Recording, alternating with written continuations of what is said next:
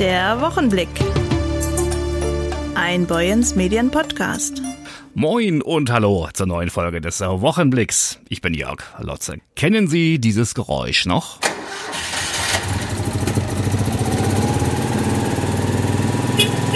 ein französischer Kleinwagen der besonderen Art. Vor 75 Jahren kam der Citroën 2CV de Chevet, wie der Franzose sagt, auf den Markt. Als Ente schrieb er Automobilgeschichte. Grund genug für uns in diesen Tagen, eine größere Geschichte darüber zu machen, in unseren gedruckten Zeitungen von Boyens Medien, aber auch online unter boyens-medien.de. Das erste Kapitel der Erfolgsgeschichte des 2CV setzte Mitte der 1930er Jahre ein. Wie der Autohersteller Citroën mitteilt, sei es damals Ziel gewesen, ein praktisches, robustes, im Verbrauch sparsames und finanziell für jedermann erschwingliches Automobil zu konstruieren. Und reparaturanfällig durfte es selbstverständlich auch nicht sein. Konstrukteur André Lefebvre entwickelte den Prototyp TPV, der die gewünschten Anforderungen erfüllte. Doch in das Licht der Öffentlichkeit rückte das Auto zunächst nicht. Der Zweite Weltkrieg brach aus, der Automobilsalon in Paris fiel aus, die 250 vorhandenen Prototypen wurden nach Angaben von Citroën damals versteckt oder sogar verschrottet. Doch in Vergessenheit geraten ist das Projekt nicht. Am 7. Oktober 1948 hatte die Ente ihren großen Bühnenauftritt während der Messe Automobilsalon in Frankreichs Hauptstadt. Woher der Spitzname kommt, angeblich so heißt es, soll ein holländischer Fachjournalist von dem Deux Chevet wenig angetan gewesen sein, ihn als hässliches Entlein degradiert haben. Ob das am Ende dem späteren Kultwagen zum Spitznamen Ente verholfen hat, man weiß es nicht genau. Auf jeden Fall wurde die Ente ein riesiger Verkaufsschlager. In Frankreich, auch in anderen Ländern, natürlich auch bei uns in Deutschland. Wir haben dieser Tage mit einigen Entenbesitzern oder auch Entenfahrern gesprochen. Eine von ihnen war Eike Boyens, Geschäftsführerin von Finke Werbung. Auch sie hatte früher eine Ente und wenn sie davon erzählt, dann hört man heute noch die Begeisterung aus ihren Worten. Wie fährt sich denn so eine Ente überhaupt, Eike Boyens? Ja, Entefahren ist irgendwie ein Lebensgefühl, ne?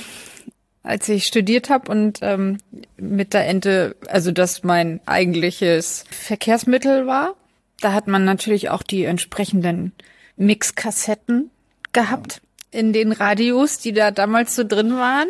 Im Wagen vor mir fährt ein junges Mädchen. Ist der Klassiker für so ein Auto. genau. Tatsächlich habe ich das auch mal erlebt, als ich von Flensburg nach Husum gefahren bin, dass ich da so auf der Landstraße mit meinen 29 zornigen PS auch nicht so richtig schnell vorankam und hinter mir drängelte die ganze Zeit jemand, der wollte gerne vorbei. Und dann hat er mich überholt und dann hat er in das Auto reingeguckt und gesehen, wie zufrieden ich da war. Und dann, ja, ist er in meiner Nähe geblieben. Er ist nicht mehr weitergefahren. Das war ganz witzig. Wie schnell fährt denn so eine Ente? Schafft sie 120 Stundenkilometer? Ja, bergab mit Rückenwind vielleicht, ja. Und was war für Sie das Faszinierende an diesem ja doch einmaligen und durchaus urigen Auto? Ja, ich fahre die jetzt ja tatsächlich nicht mehr, aber ansonsten ist es, ja, muss man mögen, ne? Also Komfort hat so ein Auto nicht. Und, und viel Luft hat man auch. Oben gibt's ein Schiebedach. Nee, das ist sogar, glaube ich, ein Faltdach, ne? Ein großes. Äh, ist ein Faltdach. Das rollt man dann so auf und macht das da hinten mit Druckknöpfen fest.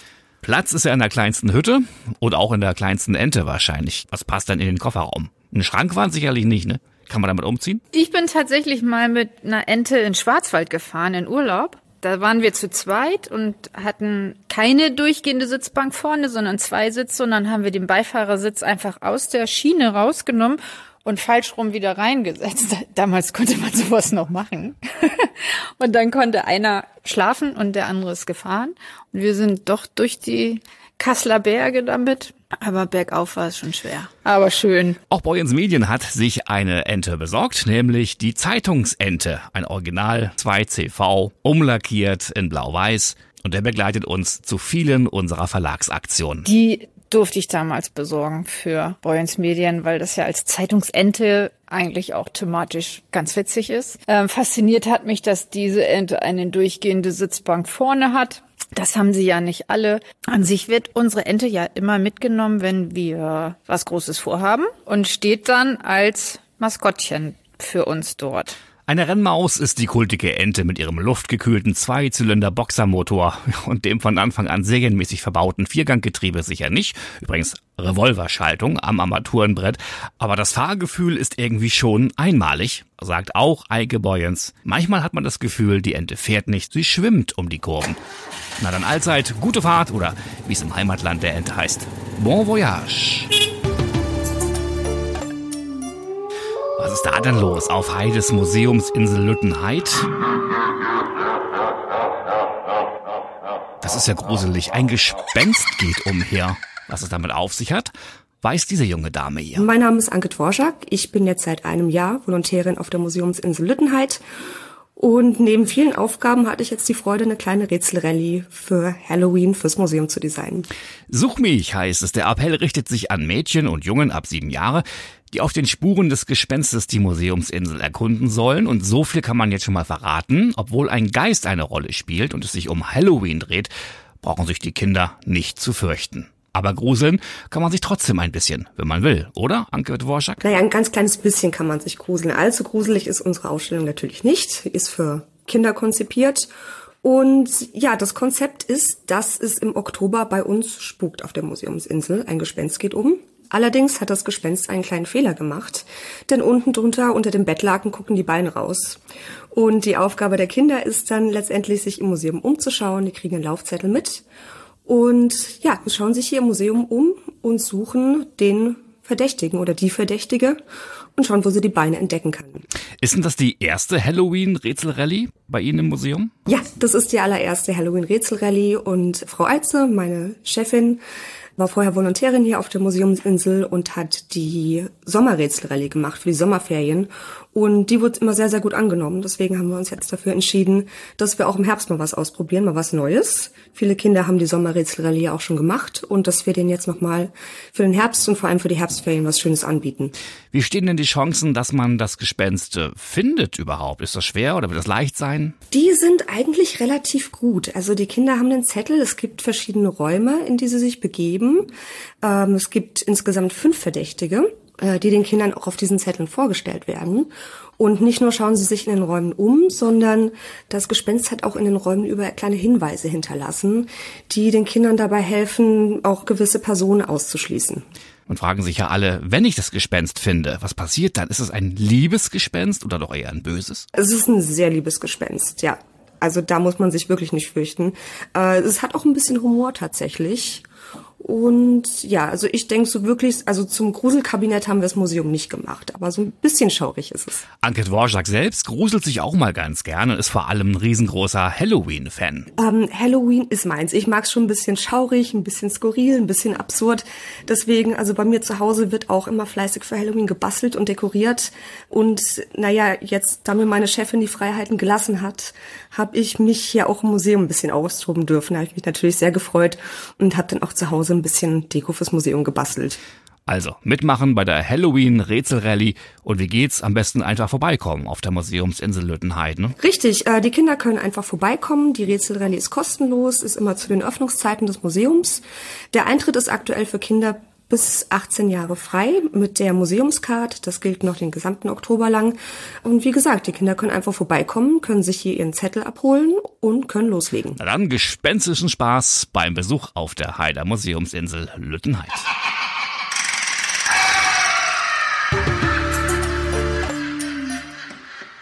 So, liebes Gespenst, jetzt mal Ruhe hier. Jetzt bin ich wieder dran. Zum Weltmädchentag am 11. Oktober bereitet ein Team mit rund 20 Akteuren ein Programm mit Diskussionsrunden, Workshops, Kreativaktionen und auch Sport vor. An acht Standorten in Dithmarschen heißt es mitmachen. Bei uns Medienredakteurin Ingrid Hese sprach mit Angela Evers vom Jugendwerk Kirchenkreis Dithmarschen, eine der Organisatoren. Frau Evers, warum ist der Weltmädchentag hier in Dithmarschen wichtig? Weil wir die Mädchen stärken wollen, für die Mädchen ihnen sagen wollen, dass es toll ist, dass sie da sind und schön, dass du ein Mädchen bist und nicht, dass sie irgendwo auch viele Nachteile sehen, dass sie ein Mädchen sind, sondern auch gleichgestellt sind mit den Jungs in der Gesellschaft sozusagen. Und was ist denn das Besondere der Veranstaltungsreihe, die Sie hier für Dithmarschen vorbereitet haben? Also ganz besonders ist, dass diese Veranstaltungsreihe an verschiedenen Orten stattfindet, dass viele verschiedene Institutionen da mitwirken und an verschiedenen Tagen mitwirken und äh, einen Haupttag, der 11.10., das ist ja auch der weltweite Weltmädchentag, im Bürgerhaus eine große Veranstaltung ist mit ganz vielen Akteuren. Ähm, und darüber freue ich mich sehr. Und das Schöne ist, dass viele Institutionen noch immer wieder dazukommen und von Jahr zu Jahr steigen äh, die Zahlen der Institutionen, die dazukommen. Alles klar. Vielen Dank. Wenn einer oder eine eine Reise tut, dann kann er oder sie viel erzählen, sagt der Volksmund. Dabei ist es gar nicht so wichtig, wohin die Reise geht. Zum Beispiel nach Afrika. Mehr zu dem Thema jetzt von meinem Kollegen Maurice Dannenberg aus Studio 2. Ahoi aus Studio 2. Hallo Jörg und heute habe ich bei mir einen ganz besonderen Gast am Mikrofon, der aus Heide kommt, aber gerade gar nicht in Heide in Dithmarschen ist, sondern in Afrika. Und zwar sie hier. Hallo, ich bin Tabea Strieberg. Ich bin gerade in Ghana in Afrika und grüße alle Hörer und Hörerinnen von Boyens Medien. Und Tabea ist 19 Jahre alt, hat gerade ihr Abitur in Heide gemacht. Und nun ist sie in Afrika, nicht weil sie Urlaub machen möchte, sondern für ein Freiwilligenprojekt. Tabea, könntest du uns zu Beginn kurz erzählen, um welches Projekt es sich handelt und warum du dich genau für dieses entschieden hast? Das Projekt, in dem ich mich aktuell befinde, heißt Gapat Educational Complex und ist eine Privatschule mit Kindergarten, Grundschule und Junior High School mit Internat für Schüler und Schülerinnen bis 15 Jahre. Ich habe mich für einen Freiwilligendienst nach dem Abitur entschieden, weil ich ganz einfach nicht direkt anfangen wollte zu studieren und erstmal eine kleine Auszeit haben wollte. Tabea, warum hast du dich entschieden, einen Freiwilligendienst in äh, Ghana zu leisten? Warum Ghana? Tatsächlich ist das ganz zufällig gekommen, denn ich habe mich bei ganz vielen Organisationen auf verschiedene Länder beworben, aber eins war immer klar, ich möchte nach Afrika. Aber welches Land war mir egal. Und ja, letztendlich bin ich dann aufgrund meiner Einsatzstelle, in der ich jetzt bin, in Ghana, in Techiman gelandet. Hm. Wie war denn deine Ankunft und die ersten Tage in Ghana? Gab es besondere Herausforderungen und Überraschungen? Meine Ankunft in Ghana war super, super aufregend und ich war so froh, endlich angekommen zu sein. Am 10. August 2023 sind wir in Accra gelandet und haben die ersten drei Tage dann in einem Hotel in Accra verbracht, da wir noch einiges organisatorisches erledigen mussten. Es hat ewig gedauert. Mir sind direkt Herausforderungen aufgefallen und auch Überraschungen. Also eine krasse Herausforderung ist definitiv der Straßenverkehr in Ghana. Das ist wirklich super, super doll. Also da kann nicht mal Hamburg oder Berlin mithalten. Es gibt gefühlt keine richtigen Verkehrsregeln. Jeder fährt einfach, wie er möchte. Besonders überrascht war ich teilweise von den Zuständen der Autos. Oder wir sind beispielsweise mit 15 Leuten und etwa 30 Gepäckstücken in einem Trotro, das ist ein typisch ghanaischer Kleinbus, gefahren. Die Tür wurde nur mit einem Seil zugebunden.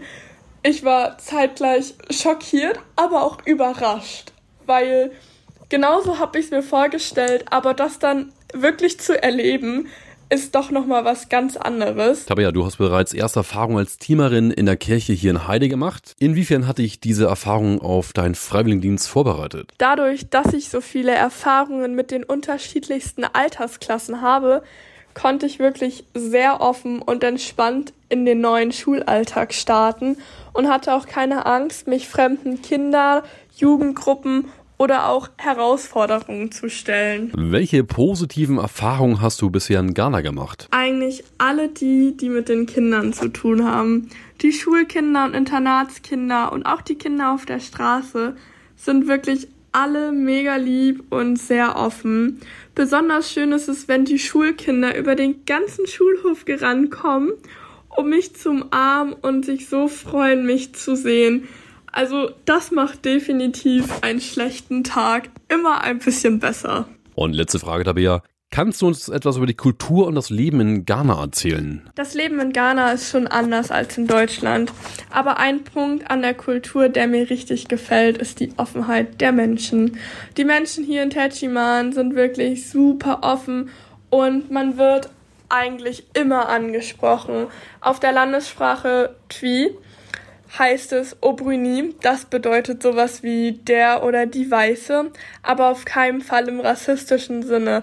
Das benutzt man einfach, wenn man den Namen nicht weiß, aber gerne ein Gespräch mit der Person starten möchte.